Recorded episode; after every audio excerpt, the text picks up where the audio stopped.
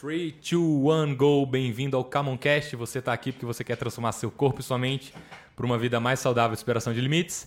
E no episódio de hoje, eu convidei aí uma grande psicóloga e amiga e aluna, ex-aluna, né? Ela acabou de se mudar. Não, aí. serei eternamente Ai. aluna. é, Marcela, doutora Marcela. E além de ser amiga, aluna, é, psicóloga, amiga e também ela é uma grande entendedora aí e trabalha com, com psicologia. É, existem várias áreas na psicologia, né? Explica aí pra gente, doutora Marcela, qual que é a sua área dentro da psicologia, né? Quais são as áreas mais comuns e qual que é a sua, assim? É, queria agradecer o convite, né? É sempre um prazer aqui estar tá ah, falando... É. E hoje a gente vai falar sobre frequência e eventualidade. Então fica aí com a gente, que esse é um tema aí, se você tem me acompanhado no Instagram, tenho postado algumas coisas sobre consistência, frequência, eventualidade é, inspirado por uma conversa que eu, que eu tive com a Marcela. A gente conversava aqui é, depois dos treinos, né? Bastante. Uhum. É, nós dois falamos bem alto, então depois a gente começava a gritar aqui. o pessoal achava que a gente estava brigando. Achando que a gente estava brigando. E aí eu falei, porra, eu acho que é uma boa oportunidade da gente gravar isso que a gente conversa, porque uhum. eu acho que a gente, a gente conversa e tem conversas enriquecedoras que pode agregar. Então, voltando aí para para psicologia aí, quais são as áreas que existem mais ou menos comum para a galera que está ouvindo aí a gente? Qual que é a sua área de especialidade? Tá. Então, assim, resumindo, né? Porque senão eu ia ficar aqui uma aula inteira falando sobre isso, um dia inteiro. Na psicologia, a gente tem algumas abordagens teóricas, que tem a psicanálise, a psicologia comportamental, a gente tem a psicologia sistêmica. Então, a gente tem várias abordagens teóricas que são filosofias que embasam a psicologia. É, e geralmente você se identifica com uma delas. É como se fosse uma religião, vamos dizer assim, eu costumo dizer. Eu sou psicóloga comportamental, né? Então eu sou analista do comportamento. E na psicologia você tem algumas áreas de atuação, que são locais praticamente, onde o psicólogo pode atuar. Que é a psicologia clínica, você tem a psicologia hospitalar, você tem a psicologia da saúde, você tem a psicologia do esporte, é, você tem a psicologia organizacional. Né? Eu sou psicóloga clínica e sou psicóloga da saúde também. E. O que, que significa ser psicóloga clínica e da saúde? Então, eu atuo na área clínica, né? Que são geralmente pacientes que têm objetivos a curto, médio e longo prazo, é, mais especificamente relacionado à saúde mental e mudança de comportamento em geral. E psicologia da saúde já é uma psicologia um pouco mais é, focada num problema de saúde. Então, pacientes que têm alguma doença crônica e que estão com dificuldade de lidar com aquela doença crônica, com as exigências daquela doença crônica. E eu me especializei, né? É, fiz toda a minha trajetória acadêmica e, e, minha trajetória de estudos na área de obesidade e cirurgia bariátrica, né? Então, que é uma área que eu tenho uma verdadeira paixão, que é essa área de comportamento alimentar. Quais são os casos assim mais comuns que você atende dentro da clínica, por exemplo? Depressão. Depressão. Né? Assim, para mim é o, é, o, é o número um hoje em dia no, no meu consultório. Na minha experiência clínica, né? É, são 16 anos já de experiência clínica, é depressão. E aí, no meu caso, na área da saúde, meu nome né, já está muito vinculado à questão da obesidade e transtornos alimentares. E aí, dentro da obesidade, você está bem associado também com cirurgia bariátrica, é isso seria? Sim, sim, sim. Estou bem relacionado com cirurgia bariátrica, mas atualmente, nos últimos dois anos, é, porque assim, Adriano, só 1% da população que precisa operar, não é nem que precisa operar, que tem indicação clínica para operar, consegue operar no Brasil. Por que isso? É uma questão de acesso, dificuldade de acesso, né? É, é uma cirurgia cara, é uma cirurgia muito cara. Então, no Brasil, a gente tem muitos cirurgiões, nós somos o segundo país que mais opera no mundo, mas a dificuldade de acesso ainda é muito grande. E nós temos 42% da população obesa. Nossa. Entendeu? Então, é, é, meu foco hoje em dia tem sido a cirurgia bariátrica. Eu tenho trabalhado muito, eu tenho um vínculo com vários cirurgiões. Mas nos últimos dois anos eu também tenho focado bastante nessa população que não é candidata à cirurgia bariátrica, que não tem indicação clínica ou não querem, né, não tem interesse em fazer cirurgia bariátrica e que querem transformar as suas vidas, né? É, fazendo... Usando a palavra que você gosta muito de falar, transformação. Transformação, eu gosto. É, fazendo até um parênteses, né, para não sei se as pessoas sabem, mas sou praticante de CrossFit e uma das missões do fundador do CrossFit, na verdade, com o CrossFit, diferentemente do que muitas pessoas acham, muita gente acha que CrossFit é pegar peso, virar pneu, subir corda Uhum. e competir. Sendo que o fundador, né, todo o que ele prega hoje, na verdade, a missão maior do CrossFit é combater doenças crônicas, né? Isso. Uma delas é né, a obesidade, que ele quer, né, a sociedade está ficando 42%, você falou. Da né, população, da população dia, brasileira. algum grau de obesidade, porque a obesidade tem, vários graus, né? né, um, dois, tá. É, um, dois, então algum grau de obesidade, 42% da população brasileira. E a tendência, se você olhar estudos longitudinais, a tendência é aumentar. Só, como eu falei para você, o Brasil é o segundo país que mais opera no mundo. Nos últimos 10 anos, né, nós temos 400 mil operados 400 mil cirurgias bariátricas. bariátricas. E aumentou, esse ano aumentou, acho que foi em quase mais de 100% o aumento. Foi assim, eu não sei o, o número exato, mas foi um aumento absurdo, né, o número de cirurgias bariátricas. E onde é que a gente entra aí com essa questão agora, voltando para o nosso frequência e tema de eventualidade, né? frequência e eventualidade. Como a frequência e eventualidade impacta, por exemplo, Tá. né, a gente falou sobre obesidade e depressão. Uhum. Então acho que a gente pode aplicar, é, vamos falar sobre frequência e eventualidade. Eu acho que a gente pode aplicar isso na vida, né? Na nossa saúde como um todo. Então, eu acho que isso é um- uma. é, a gente pode falar que é um lema de vida, ou uma coisa que é difícil entender, é uma aprendizagem. Né? Eu costumo dizer que é uma aprendizagem. São comportamentos que a gente tem que aprender. Hoje em dia, o mundo é muito imediatista e as pessoas são muito 880, né? Aquela ideia de assim, ou eu faço tudo certinho, de acordo com as regras, ou eu não faço nada, ou eu chuto balde. Então, voltando para essa questão até do, do- da questão da atividade física ou do, do comportamento alimentar, eu pego muitos casos de pacientes que chegam no meu consultório e falam assim, eu não dou conta. Eu não dou conta, eu não sei fazer, por isso que eu quero... Às vezes eles querem fazer cirurgia porque acham que não dou conta de fazer dieta e atividade física. E aí, que, E como a é que cirurgia, você aborda essa mas pessoa a cirurgia ela exige isso. Ela exige a questão da mudança de comportamento alimentar e atividade física. Então assim, não não tem como não, que... É, a cirurgia não é a solução milagre. final, né? Exatamente. Então, vamos pensar na população em geral. É, geralmente eu abordo, mas por que, que você tem esse pensamento de 880? Ah, eles geralmente dizem assim: ah, Marcela, é o seguinte, eu faço tudo certinho durante a semana e durante o final de semana eu chuto o balde.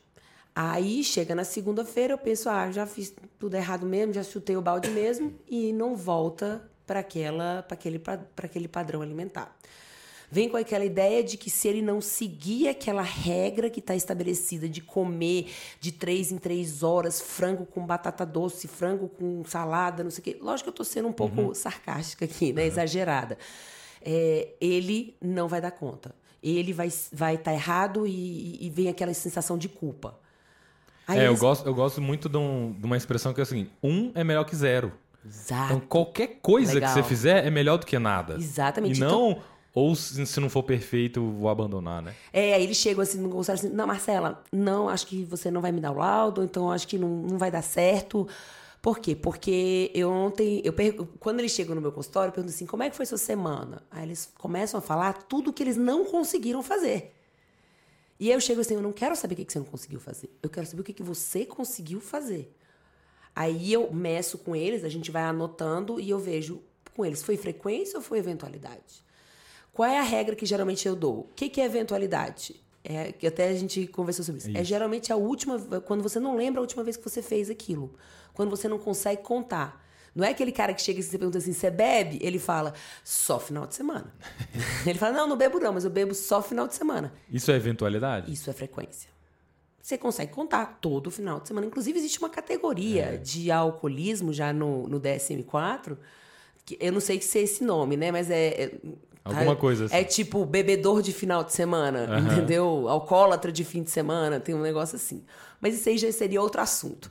Mas, é, então, a gente tem que educar né, esse paciente mudar essa mentalidade, vamos dizer assim, né? Mudar essa visão que ele tem a respeito do comportamento alimentar. Eu nunca mais vou poder comer um pedaço de bolo, eu nunca mais vou poder comer um doce. Então, às vezes, eles veem aquela pessoa de, no Instagram ou qualquer coisa que é sarada, né? E acha que aquela pessoa nunca comeu um sanduíche na vida. Eu- eu- essa semana eu publiquei no meu Instagram fazendo uma pergunta. Você acha que é possível ter barriga de tanquinho e comer com prazer? Né? Não Uhum. Claro lembro que exatamente, mas tipo. quase metade das pessoas responderam não. Sério? Acham que não é possível. Ou você, né? Ou você segue a regra. É, ou, ou você é saudável, ou você tem prazer. Não tem como você ser barriga de tanquinho e ter prazer na comida. E tem du... Exatamente, e tem duas coisas aí. O comer bem, a gente tem que ensinar o paciente. Eu falo a gente porque nós profissionais de saúde, é claro que nós não somos nutricionistas, eles vão ter a ideia do balanceamento em termos de carboidrato, proteína e tudo, mas nós temos, acho que o papel de ensinar para o paciente que tem como você é, ter uma vida saudável com prazer, que o comer bem não significa comer comida ruim. É, porque se alimentar é um aprendizado, né? Isso, As pessoas... é um comportamento que você tem que aprender. Isso. Quem nasce na China gosta de coisas diferentes de quem nasce na Índia, na Inglaterra, no Nos Brasil. Estados Unidos. Então, essa coisa... Ah, o meu paladar. Parte do seu paladar tem um fator lá genético, mas grande parte também é desenvolvido cultural, é aprendido. Você Com aprende certeza. a comer arroz e feijão. Não, Nos Estados Unidos eles não comem arroz e feijão. Não, e eu falo assim, gente, se a comida fosse só para sobreviver, né, ninguém ia ter, ter, obesidade. A gente não ia ter esses problemas alimentares que a gente tem hoje. Né? Total. Né? Então não é. A gente come para criar vínculos é, sociais, é, desde pequenininho, às vezes, né? Eu faço isso com meu próprio filho. Às vezes eu falo assim, Miguel, se você se comportar direitinho, a mamãe leva você para comer uma pizza, ou então te dá um doce. A gente faz isso. Mas o, que, o importante é que o que eu estava voltando, né? Vamos voltar. Quando a gente fala em frequência e eventualidade, acho que a gente tem o papel de ensinar para esse paciente, essa pessoa, esse indivíduo, de que o comer bem, o praticar atividade física, não tem que ser necessariamente algo ruim, certo? Sim. Não é algo que. Ah, se você pegar um profissional capacitado e bom, e, e ele vai te ensinar a ter prazer naquilo, que aí são várias variáveis, e que você não está proibido de nada. Exato. E aí foi exatamente. Né? A proibição, os é. estudos mostram que proibição gera compulsão. Né? Por que, que as dietas, né? Depois você falou que vai fazer um podcast com um nutricionista, né? É, por que, que as dietas restritivas elas só têm 2% de sucesso, Adriano? O que, que chama sucesso? Sucesso é quando você perde 50% do seu excesso de peso, que é 50% de gordura, mais ou menos, e consegue manter por dois anos. Ah, legal. Tá? Isso, isso a literatura chama de sucesso. Porque às vezes as pessoas acham que é só perder 10 quilos e isso é sucesso. Não, isso não é sucesso. Sucesso é quando você perde no mínimo 50% do seu excesso de peso, isso aí varia de pessoa para pessoa, e consegue mantê-lo por dois anos. Essas dietas, é, é, dietas na moda, né, dietas restritivas que a gente chama hipocalóricas. É, tem gente que acha que dieta é igual, é sinônimo de restrição. Exatamente. E aí já associar. Você faz dieta e não deve estar comendo nada. Né? É, tem essa, exatamente. Essa então, e os estudos mostram que as dietas só tem. Sabe aquele cara que você fala assim, ah, emagreceu 40 quilos em 60 dias? Isso é 2%. Eu não posso e, trabalhar com esse e, mundo. E manteve? Exatamente. Não, é. mas que tem sucesso é 2%. Eu não posso trabalhar com isso. E por quê? Quais são as explicações? Quais são as variáveis? Existem variáveis genéticas e tal, mas uma das variáveis que se mostra é porque essas dietas trabalham muito com privação. E a privação ela vai gerar compulsão, vontade. Ele resiste, etc. resiste, resiste. Chega uma hora que não aguenta mais, aí explode. Eu posso chegar para você e falar assim: vamos supor que você nem é fã de sorvete. Aí eu chego para você e falo assim: Adriano, vamos fazer o seguinte. Sei lá, posso inventar. Não, eu gosto de sorvete. Se você falar que eu nunca mais vou perder comer, é. imediatamente não, eu vou mas querer. É né? o exemplo que eu sempre dou. Pra... Exatamente. Eu falo assim: ó, você não vai tomar sorvete essa semana, porque, sei lá, vamos supor que você tá com uma queixa de alguma coisa aí. Eu falo assim: vamos ficar uma semana sem tomar sorvete, ver se dá uma melhorada. Aí você fala assim: não, beleza.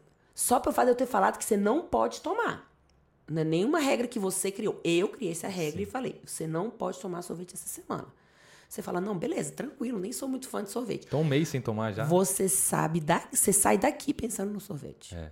Entendeu? Agora, se eu chegar para você e falar assim, ó, oh, Adriano, evita o sorvete, é, toma só quando você tiver com muita vontade, escolhe aquele sabor que você mais gosta. Eu sempre falo assim, ó, vai tomar um Häagen-Dazs, sabe? Um bate de leite, não vai ficar tomando que bom, não, porque você vai tomar três bolas, entendeu? Porque aumenta, aumenta o custo da resposta que a gente é. chama, né? Não, o custo financeiro uhum. e de acesso também. também. Isso é uma estratégia bem legal para você evitar beliscos e compulsões. A gente faz muito isso. Então eu falo, então beleza, ó, Adriano. Vai comer uma pizza de pomodoro? Tem que ser o pomodoro legítimo, lá da Itália, feito essa... pelo italiano. Aí é demais, né? Mas então assim, eu falo, quer comer uma pizza? Ah, poxa, vai ter a confraternização da, da, da galera lá do meu trabalho. Pô, Marcelo, eu tô indo tão direitinho na dieta e tal. Aí eu dou algumas estratégias. Falo o seguinte: come antes de ir. Chega na sua casa, come o que está na sua dieta, vai. Qual é o sabor que você mais gosta? Ah, portuguesa, beleza. Come um pedaço de portuguesa, come feliz, delicie naquele. Porque você vai estar saciada, né? Você não vai estar com fome. Não chegue lá morrendo de fome. Então existe. E se você comer uma, talvez o sentimento de culpa seja menor, ou não tenha, sei não, lá. Exatamente, porque. Ou de você prazer, você fala, ah, comi. Comi, tô bem. Tô não. de boa, entendeu? E às vezes você comeu antes ir, você chega lá, você dá uma olhada naquela pizza e você fala assim, ah, não, Isso acho aí, que nem vale a pena. Esse negócio de proibido, será que é porque mexe muito com o senso de liberdade da pessoa? A pessoa se sente meio claustrofóbica de alguma forma. Tem várias é. explicações. Na minha área, né, psicologia comportamental, a gente chama isso de operação estabelecedora. Então, assim, geralmente o que proíbe, o proíbe, ele aumenta o valor reforçador daquilo que é proibido. Então, isso, inclusive, a gente, isso é, são estudos de motivação, é isso. Você quer motivar alguma coisa para alguma coisa? Proíbe.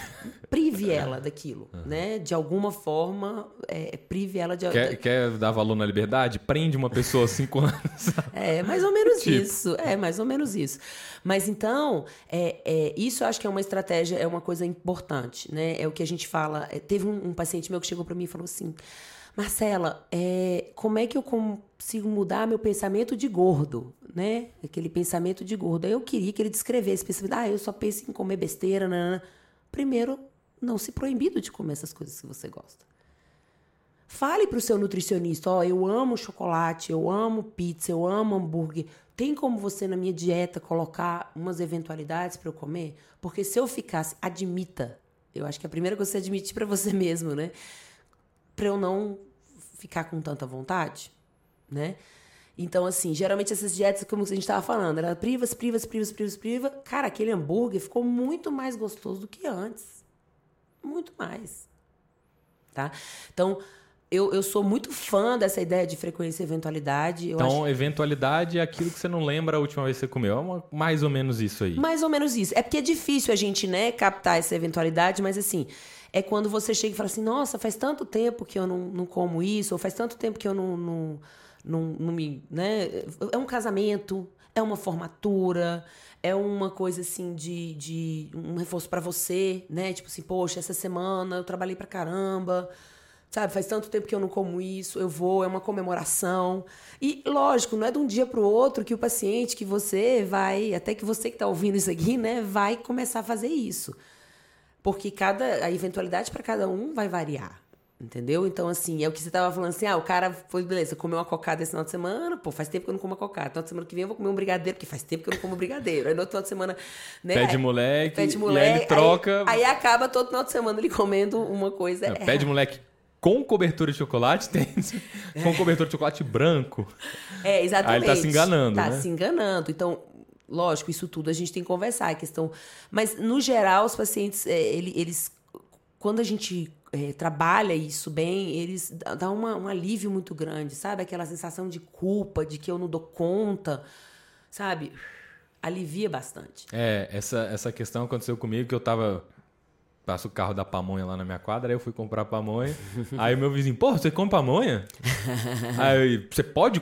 Ele perguntou assim: você, você pode. pode. comer pamonha? Posso né? comer o que eu quiser, pô. Eu posso comer o que eu quiser, né? Uhum. E eu, e eu até como com certa frequência, porque eu como toda semana. Só que a quantidade de pamonha que eu como perto do meu gasto calórico diário, uhum. ela tá, entra dentro da categoria de carboidrato e gordura, né? Proteína tem muito pouco. E aí eu balancei isso do dia. Né? Então, se eu pegar sete dias, sete dias minha, minha, minha dieta vai ser 22 mil calorias. Uhum. Então, uma pamonha em 22 mil calorias representa pouco. Uhum. Né? Então, para mim, comer uma pamonha toda semana não vai fazer muita diferença porque o resto das 20 mil calorias é, isso é estão equilibradas. É, mas isso é interessante. Agora, se eu ponho a pamonha, a cerveja, a feijoada, uhum. a pizza, aí a cocada, o pé de moleque. Uhum. Aí, não, foi só uma vez de cada. aí isso vai ter um impacto nas 22 mil. Então a é. pamonha representou um percentual muito pequeno da minha semana. É, exatamente. Toda. Mas aí você tem que entender que você é uma pessoa que está dentro da área da saúde e que você tem esse conhecimento a respeito de balanço energético e etc. Então, na população em geral, às vezes a gente tem que. É importante a gente ensinar isso para o paciente. Isso é, eu acho que edu, psicoeducação, que a gente chama, é, acho que todo mundo tem condições de compreender tudo, todo mundo tem condições de aprender tudo. Mas a gente tem que trabalhar também numa realidade de dia a dia, sim, sim. né, do, do paciente. Então, assim, independente dessa contagem ou não e tal, é porque você fez isso, porque é uma coisa que você gosta muito e que você não isso, quer. É. Você quer ter é isso. Minha, seu... É frequência frequência. É, exatamente. Não, faz parte da sua dieta. Isso, não chegou a fazer exatamente. parte. Então não é, não chega a ser eventualidade, porque é. isso faz parte da sua dieta, Exato. entendeu? Então, eu, quando eu falo em, em, eventualidades, eu falo em coisas que não fazem parte ali, que você gosta. Então as pessoas dizem, beber, como é que eu faço? Cara, bebe numa formatura, numa festa, no Réveillon. Entendeu? Bebe uma bebida menos tóxica, né? Gin hoje em dia gente, é a menos mais, pior. Mais ou menos. Isso, é. isso há controvérsias. Há controvérsias. É. O álcool em si, ele é, tem uma toxicidade muito alta. É. Né? Então, então assim, o menos tóxico seria o Não gin. é nem o menos tóxico, ele tem um índice glicêmico mais baixo. Né? Então, por ter um índice glicêmico mais baixo, ele não. Estuda. Algumas pessoas dizem, eu não sou nutricionista, né? Mas aí foi o que eu ouvi falar por ele ter um índice glicêmico mais baixo, ele não, não, não gera tanto acúmulo de gordura. Né? É, no e, fígado, e, as, e, as, pessoas que bebem gin, geralmente também não bebem a mesma quantidade que quem bebe cerveja. O cara bebe cerveja, bebe 4 litros de cerveja, 3 litros, 5 litros de cerveja. Uhum, eu não conheço ninguém que bebe 5 litros de gin, mas eu conheço um monte de gente que bebe ser, 3 é, litros de cerveja. Exatamente. Então, a densidade calórica e a quantidade total acaba que é, exatamente. Se torna uma estratégia, né? Por ah, não, tem várias estratégias. Então, assim, aí a gente vai entrando e vai, quando, se, se quiser, depois a gente volta para falar desse assunto de álcool, que é um assunto que eu gosto muito também. Ah, porque eu gosto do álcool, e, do álcool e de falar sobre essa questão, porque é um problema que se tem muito depois da cirurgia bariátrica, né? Então, depois é um assunto que, que eu estou estudando atualmente bastante isso, mas acho que isso é um assunto que a gente pode conversar. Mas eu estou dizendo, então, quebrar, sabe, esse 880. Poxa, o paciente chegou para mim, essa semana aconteceu isso. Chegou um paciente e começou a falar. Eu falei assim, e aí, como é que foi essa semana? paciente obeso mórbido, né? Ainda está na decisão de fazer a cirurgia, mas enquanto ele não toma essa decisão... O, o mórbido é qual? O índice de massa corporal acima de 40. Ele tem acima de 50 tá? Ele é super obeso, que a gente já considera. É índice de gordura. Índice de massa corporal, que é o seu peso dividido pelo quadrado da sua altura. Ah, tá. Entendeu? Ah, o IMC mesmo. É, que não significa muita coisa hoje em dia, mas uhum. ele tem um percentual de gordura bem alto e tá. tal, ele tem já comprometimento na saúde e tal.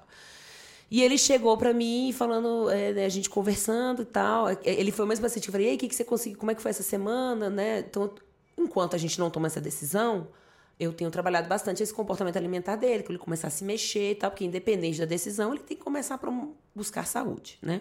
Então, eu fiz toda esse, essa sensibilização com ele.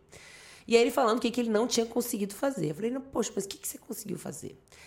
Ele era uma pessoa que tomava 600 ml a um litro de refrigerante por refeição, almoço e jantar. E aí, uma das coisas que eu falei, foi assim: vamos tentar reduzir isso aos poucos. Ele chegou para mim e falou assim: Poxa, Marcelo, eu consegui três dias almoçar e dois dias jantar sem a Coca-Cola. Eu falei, cara, isso é sensacional. Ele, mas não é suficiente, né? Não vai adiantar nada. Eu falei, vamos calcular? Três dias, vamos ser, a gente calculou 600 ml para, né? Então, cinco, são cinco vezes seis, são três litros por semana. Quanto isso por mês? 3 vezes 4 são 12 litros de refrigerante que você deixou de tomar num mês. O seu organismo. 144 no ano. É, exatamente. Então, o seu organismo está agradecendo. Então, se respeite também. Então, é, imagina, pô, você está bebendo 145 litros a menos de refrigerante por ano. Isso não é sensacional? Sensacional! Para mim, isso, cara, eu falei para ele. Ele é um cara que não fazia café da manhã, porque, né, comia muito à noite, não tinha fome de manhã. É bem comum, né, nos pacientes que têm obesidade. Aí ele falou: ah, tem. É comum o paciente de obesidade não tomar café da manhã? Muito comum. Muito comum. Porque eles geralmente eles têm uma compulsão alimentar à noite. Eles comem muito à noite. Uhum. E fazem. Aí tem a questão psicológica de achar que fazer o jejum de manhã vai emagrecer, né? E é, tem a questão, às vezes, que eles realmente não, não sentem fome de manhã. Tem vários estudos bem interessantes sobre isso. E ele era uma dessas pessoas. E eu falei assim: ó, mesmo que você não tiver com fome, você vai tentar comer alguma coisa. Você vai tentar tomar um iogurte, qualquer coisa que está ali na sua dieta. E lógico, eu olho o que a nutricionista passou. Eu falei: você vai tentar fazer uma dessas coisas aqui. Ele conseguiu dois dias. Mas ele chegou dois, pra... das, dois dias em sete. É, e ele chegou aqui para mim e falou assim, no, falou assim, Marcela, cara, eu não dou conta. Tá vendo? Eu falei, aí que eu comecei a trabalhar com isso, ele, Dois sabe? dias dá 30%. 30% de melhor, olha só que fantástico. É Você melhorou 30%. Exatamente, É foi exatamente. Aí ele depois começou a falar as coisas que ele não conseguia, ah, o chocolate, não sei o que. Eu falei, beleza, vamos estabelecer metas reais. Não foi de um dia para o outro que você chegou onde você tá, não é de um dia para o outro que seu comportamento vai mudar. É, não é nem tanto a velocidade, é a direção, né? Você está na direção que vai te levar para onde você quer. Você Uhum. Está no caminho. e vai ser muito mais fácil você manter. Então, os estudos têm mostrado que quando a perda de peso é mais gradual, permitindo essas eventualidades, a chance de você manter esse peso é muito maior. Né? Muito, muito maior. Assim, absurdamente maior. É, acho que ensinar essa questão da frequência e eventualidade é importante também na atividade física. Sim. Lógico, a gente não quer um atleta de final de semana.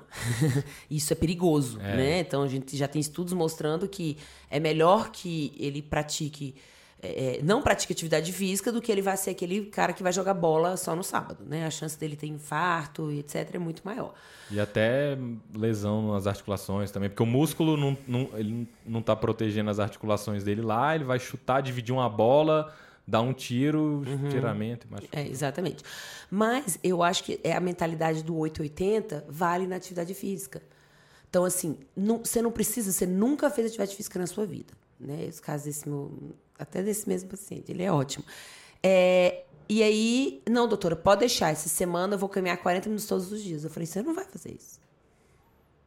Você vai se machucar, você vai se lesionar, né? Então, às vezes, aquela pessoa que chega aqui querendo fazer tudo, por isso que um, um coach de crossfit bem treinado, com aquele olhar, né? E que faça um, um, um screening, né? Sei lá, um, pegue um, Uma avaliação. Uma avaliação, nem que seja oral mesmo. Ó, seja, eu, aqui eu, eu vejo que muito, os coaches fazem muito isso. Você praticava alguma atividade física antes? É, a gente tem um formulário que ele preenche na Isso. recepção e aí a recepção leva para. Exatamente, mas tem lugares que isso não acontece. Né? Não é querendo, é, mas tem lugares que isso não acontece. E aí o que, que acontece? Eu tô falando não só do crossfit, no crossfit, em academias e tal. Atividade física no geral. No geral. Aí chega pra mim vários pacientes. Marcela, vou começar. Fui pra fazer aula de zumba. Uma pessoa obesa, tá? Então, sobrecarga nas articulações, tem assaduras, a mobilidade é reduzida, tem a questão da, da vergonha, né? Do próprio corpo. Chega lá, faz lá as 40 minutos de zumba. No outro dia não levanta da cama. É, acontece. Entendeu? No outro dia, aí chega e fala assim, eu nunca mais. Ou então chega lá no local, se sente É, a- a- ridicularizado e tal. Então, A gente tem essa, essa questão aqui que a gente tenta fazer, às vezes, no início, que a pessoa pegue mais leve, vá mais devagar, né? Principalmente nas primeiras semanas. E às vezes a pessoa, não, mas eu dou conta, mas eu consigo. Sabe o que eu costumo falar? aí a- Qual é o objetivo da minha primeira aula de crossfit ou da minha primeira aula de qualquer coisa de, De atividade, atividade física? Que você volte pra segunda. Exatamente. Esse é exatamente. o objetivo. Tá, tá escrito isso no Exatamente. manual E- e- de boas práticas do coach de excelência da Camon aqui. É, então, que ele volte pra segunda. Exato. É igual na, na terapia, meus alunos perguntam assim, professora, ai meu Deus, eu não sei o que, que eu faço na primeira sessão. Qual é o meu objetivo na primeira sessão? Que ele volte pra segunda. É isso. Depois a gente vê a técnica que a gente vai fazer, mas é que ele volte para segunda. Então, crie vínculo. Então, quando eu falo de, de 880, aí beleza. Aí ele vai começa a fazer faz a semana toda, não sei o quê. Aí deixou de ir, se- ele se propôs a ir três vezes por semana, mas foi só duas.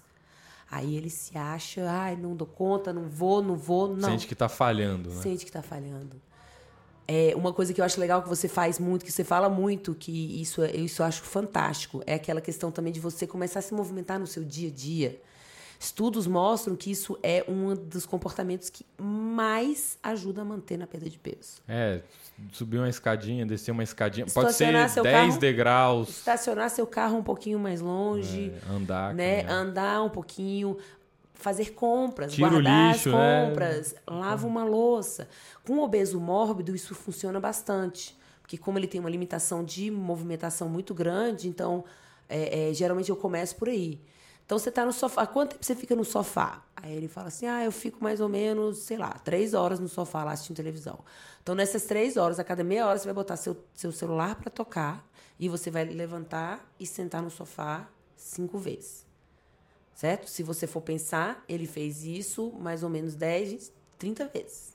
Ele levantou e sentou do sofá. 30 agachamentos aí é um, Então, um treino. entendeu o que eu tô dizendo? Não é, não é 880, não é aquela coisa, ai meu Deus, ou eu faço exatamente É. RX e não sei o quê, ou Eu uso um estou exemplo que é muito... fadado ao fracasso. É, eu uso um exemplo também que ele serve para várias situações, que é escovar o dente, né? É, você não escova o dente, fica sem escovar o dente um mês, aí escova duas vezes por semana. Ah, essa semana eu só escovei o dente duas, sema duas vezes, não vou mais escovar o dente. não faz sentido nenhum. Ou então, ah, tô sem escovar dente duas semanas, amanhã eu vou escovar 10 horas para ficar três meses sem escovar o dente. É verdade. Não é assim que vai funcionar. Como é que funciona escovar o dente? 5 minutos por dia, 365 dias por ano. É. É isso que é escovar o dente. Então eu tô aplicando isso até na minha leitura, né? Eu leio. eu- hoje eu li seis páginas. Foi minha leitura matinal. Todo dia eu acordo, vou no banheiro, faço xixi, lavo a cara. Aí você lê no trono, Sento. né? Lê no troninho. Não, aí eu volto pra, pra cama, deito, leio 4, 5, 6, 20 minutos no máximo de leitura. É um Por quê? treino. Se eu ler seis páginas por dia, no final do mês eu li um livro. É. No final de um ano eu li 12 livros. Ao invés de, ah, hoje eu só, eu só vou conseguir ler seis páginas, é muito pouco, não vou ler. Aí eu faço isso 365 vezes no ano. Quantos livros eu li? Zero. É, mas vai ter um dia. Se eu ler seis páginas por dia, dá 12 livros por ano. Olha Sim, só. mas aí vamos pensar o seguinte: vai ter um dia que você não vai querer ler. Também vai ter isso, é. Entendeu? E não tem problema. É. Você vai deixar de ler por causa disso. Esse que é o grande lance. É. Entendeu? É beleza, você estabeleceu a regra. Poxa, qual é a sua regra geral? Eu quero ler mais durante o ano. Isso. Então, minha regra é, não, eu quero me alimentar melhor e praticar atividade eu ah, vou ler dois livros esse final de semana. Exatamente. E, e praticar atividade física. Essa é a regra. Então vamos tentar, né, fazer. Então, beleza, vai ter dias que você vai conseguir fazer sua dieta certinha e vai conseguir é, fazer sua atividade física Tem lá dia que eu vou dormir propõe. sem escovar o dente. Exatamente. Vai ter um dia que, eu não vou você tomar banho. não vai. Não é isso. Nunca- ah, tu nunca dormiu sem tomar banho? Não. Ah, que enganar Isso aí eu quem? sou chata. Meu lençol. É, é, então vão ter dias em que isso não vai acontecer. Isso não significa que você não dá conta. Então tira essa Exato. culpa, entendeu? Significa que nesse dia, poxa, não foi difícil pra mim. Não é também criar justificativas, né? Porque também tem isso. Aí começa a criar justificativas e, e pronto. Aí tá justificado, eu não dou conta. Não. Então a primeira coisa é você se é, entender que pra perder peso, pra você ter uma vida saudável, você tem que sair da sua zona de conforto. É, tem um, tem um outro exemplo que acho que ilustra bem. É que ganhos pequenos, né, tem um, um grande resultado no longo prazo, né? O Kobe Bryant, né, morreu recentemente. E aí começaram a falar da Mamba Mindset, da mentalidade Mamba que ele desenvolveu e tudo mais. E aí fala, caramba, Kobe, você joga muito, você é muito bom, como é que você faz isso e tal, não sei o quê. Ele fala, cara, um atleta profissional treina várias horas por dia. E aí no final do treino, sei lá, o cara treinou 5 horas no dia. E aí o cara fechou, galera, vamos, vamos nessa. Se- aí todo mundo vai pro chuveiro, toma banho e vai pra casa.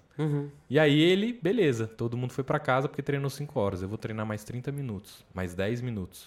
Se eu acumular 10 minutos todo dia, ou 30 minutos todo dia, é, ao longo de 365 dias, Dias. se for 30 minutos, vão dar 180 horas de treino. Nossa, você é bom em matemática, hein? Então são 180 horas de treino a É, mais. sim, sim. Porque ele ficou um pouquinho a mais. Tem dia que ele não vai ficar mais, porque Tem ele realmente vai não tomar vai, chuveiro. exatamente. Mas aí o outro também teve um dia que não ficou 5, ficou 4,5. Ou seja, E vão ter dias que ele não vai treinar, mas Isso. ele tem aqueles 10 mas é minutinhos a mais. a diferença do melhor do mundo pro dos outros é um pouquinho a mais que ele faz. Não é, ele não treina o dobro de todo mundo, ele treina um pouquinho a mais É. de todo mundo. O Warren Buffett, que é um dos homens mais ricos do mundo, já foi o homem mais rico do mundo em algum momento. Também, às vezes a pessoa quer investir no mercado financeiro e aí, não, minha meta é 10% de lucro por mês. Porra, massa. Sabe qual que é a do homem mais rico do mundo? É menos de 2. É 20% ao ano. Dá 1% por mês e pouquinho. Entendi. Então, às vezes, a pessoa quer ficar rica com uma meta gigantesca. E a do cara mais rico do mundo é 20%. É o tal do 880, É, né? Eu acho que a porque- gente tem que é, pensar o no... dia que eu for investir na bolsa de valores, eu vou querer 10% ao mês. É. Aí ele não, não investe, não investe, não investe nada. Zero, zero, zero, zero. Aí o dia que quer, quer ir. Por isso que uma coisa que eu acho bem legal, é uma estratégia que eu uso muito com os meus pacientes, é que a gente até já discutiu aqui bastante, a gente já conversou e você, é a estratégia do automonitoramento, né? Então, é uma estratégia chata, assim, no começo, mas é fantástica para O que, que é automonitoramento? É você monitorar os seus comportamentos, você anotar. Então, às vezes, você colocar ali na geladeira. Então, sua meta geral. Qual é a sua meta geral? Ah, é, sei lá.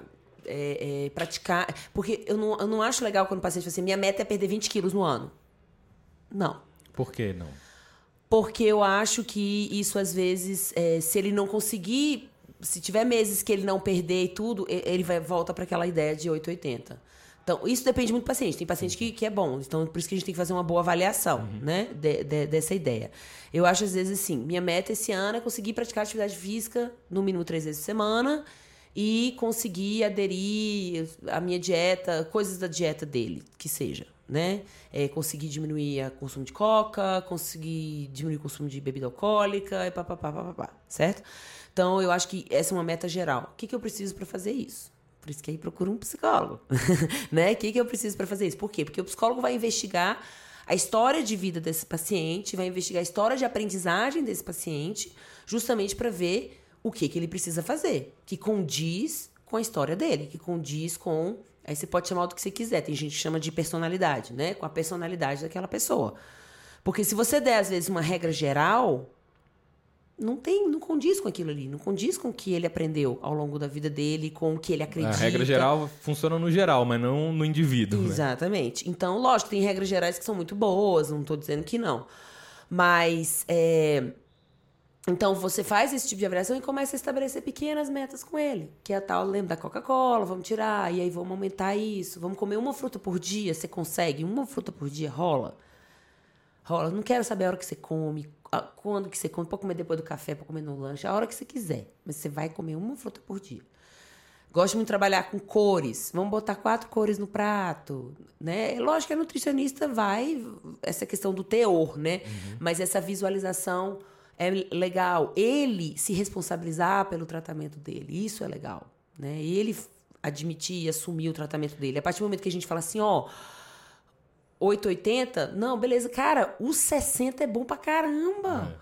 O 30, pra quem tava no 8, é sensacional. Um é melhor que zero. É um é melhor que zero. Né? Então, eu acho que essa conversa que a gente tem é uma. uma, uma- Aí, quando eu lembro que eu falei no começo, ah, esse como é que eu mudo esse pensamento de gordo, né? Que ela falou. é, Isso eu recebi num, numa live aí, uma, uma, uma pessoa me perguntou. Eu falo, a primeira coisa é você assumir que você não tá bem, que seu, os comportamentos que você tem no momento não são adequados ou não condiz com seus objetivos Isso. certo? Eu acho que a primeira co- coisa é assumir. E segundo é se propor a aceitar da sua zona de conforto, sair da sua zona de conforto. Então, aí, e, e assumir que é um processo de aprendizagem. Adriano, a gente aprende a ler de uma hora para outra. Pois é. A gente aprende a escrever de uma hora para É, outra. Você vai chegar na escola. Você não vai aprender. Quando você aprende uma língua nova, você chega lá no curso de inglês, já saindo, hello, my name is. Não. Você erra, você fala besteira, você mistura português com inglês, você vai ter vergonha, vão ter disso que você com vai. sotaquezão. Vai, com sotaque, vai, vai procurar, hoje em dia com a internet, né? Vai procurar no Google, vai falar errado. Isso aí acontece. É, a pessoa vai aprender as vogais primeiro, Eva- né? Exatamente. Aí você fala.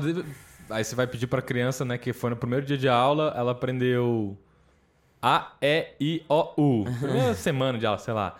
Aí você vai mandar ela falar uma palavra, ela engasga e desiste. Você falou a palavra errada, não, não, não fala mais, não. A pessoa vai desistir de aprender um idioma porque na primeira Você semana. vai ver, o Leozinho vai, vai acontecer isso com o Leozinho já já. Tá acontecendo comigo. Ele mistura o D com P, porque o formato é, igual, né? E aí, na hora de ler, ele tá começando a ler, ele mistura. Aí eu vou falar assim: desiste, tá errado. Não, ixi, esse menino já tem problema de aprendizagem. É, não Né? sabe ler, é melhor ele, ele, ele Cara, o comer virar. e o praticar atividade física é o Libras. que, é o que no- na literatura eles chama de mudança de estilo de vida. Isso vai para qualquer doença crônica. Todas as doenças crônicas têm exigências. Então, o cara que tem hipertensão tem exigências. O cara tem que diminuir o sal, diminuir gordura, praticar atividade física regularmente. Por exemplo, atividade física de um cardíaco. Regularmente. Regularmente. Não, é não, exatamente. Regularmente, é, é, eu aprendi isso recentemente, né? Que o paciente coronariano, o paciente cardiopata, ele tem que fazer exercícios geralmente não tão de alta intensidade, tem que ser uma certa constância, né? Para manter a saúde cardiovascular, não é nem tanto para perder peso. Perder peso, já, a gente já sabe que tem que ser exercício de força e de alta densidade. Mas para saúde cardiovascular, que todo mundo tem que fazer, é aquela coisa né, do, do aeróbico. Então, ele tem que mudar o estilo de vida dele, tem que ter o controle de estresse, então, várias variáveis, certo? Ele tem que entender que ele tem que aprender a fazer isso. Que isso não faz parte do repertório dele. É, ninguém nasceu sabendo nada E por de nada. isso Tudo foi aprendido. Tudo que a gente sabe foi aprendido. Exatamente. Aí eu acho que a grande dificuldade, aí eu já vou fazer uma queixa, né? Que nós, profissionais de saúde, a gente é, lida com os profissionais de saúde que fica nesse 880 também. Então, por exemplo, existem médicos que eles têm um modelo super biomédico, eles estão ali, hum, saúde é ausência de doença. Aí ele vai lá tentar focar só no que, que eu posso fazer para tirar aquela doença, em vez de mudar o comportamento, ver todas as variáveis que estão envolvidas Prevenir a causas Na- também, não exatamente. necessariamente só o sintoma, né? Então, quando a gente fala em obesidade, quando a gente fala em, em- mudança de, de, de comportamento, né? Principalmente alimentar, que eu acho que é o nosso foco aqui hoje, é, é aprendizagem. E eu Show. acho legal que o CrossFit, ele traz muito isso. Porque a evolução, mesmo o cara que não sabe nada e o cara que é um super atleta, ele tá sempre aprendendo. É, a, É pe- impressionante. Às vezes o iniciante vê, vê a pessoa fazendo um monte de coisa e fala, nossa, eu não dou conta de fazer isso. Aí ele vem que dá conta. Nenhuma pessoa que chegou no CrossFit pela primeira vez dava conta. Não existe, nunca existiu, nem nunca vai existir. É. Uma pessoa que nasce sabendo praticar CrossFit. Não existe. Não, e, e exatamente. Tudo foi aprendido, e, né? E eu acho que o lance, assim, que, que, você, que a gente precisa também entender que na atividade física no geral, a gente fala do crossfit porque a gente é praticante de crossfit, você, né, a sua vida é o crossfit, né? Então a gente é praticante, eu sou praticante de crossfit, e uma das coisas que eu gosto muito, que condiz muito com os meus valores, né? Como psicóloga, como pessoa, é esse, essa, essa aprendizagem, é, vamos dizer assim, é, é, o fato de que todo mundo dá conta, todo mundo pode fazer, você tá ali para aprender uma coisa nova. E, então você tem, tem que sair da é obrigado a sair da sua zona de conforto. Show. Então acho entendeu? que E acho que dá para generalizar para tudo isso. vou ver se eu faço um resumo de tudo que a gente falou aqui, pra ver se eu aprendi aí com você. Então, primeira coisa é tudo é um processo de aprendizagem, né? Comece onde você tá aí, né? Pegue a sua linha de base. Faz o que você pode hoje. E se você for profissional de saúde, de educação física, queira saber qual é a linha de base do seu paciente, cliente, usuário, que seja. Qualquer coisa que você começar e conseguir fazer é melhor do que nada, Uhum. né? Olha a direção para onde você está indo e foque no, no que você conseguiu, né? E ao invés de ser focado no que você não fez, foque no que você conseguiu fazer, suas conquistas. Né? Exatamente. Foca no, pô, Não. 140 litros de Coca-Cola, Coca-Cola. é. Porra, olha que incrível. E o cara achou que tava fracassando. Porque ele Fantástico. tomou nos outros. Porque ele estava tomando nos outros Isso, dias. São Então- 140 litros a menos. A menos, então- Mais os reais a menos aí que ele economizou também. Exatamente. E, e outra coisa, se permita também, né? Se permita, É, se, se respeite. Pare de se proibir. Se né? respeite, respeite também o seu. Acho Porque que a proibição aí também acho que ficou marcado hoje aí pra mim é. que pare de se proibir. É proibido proibir.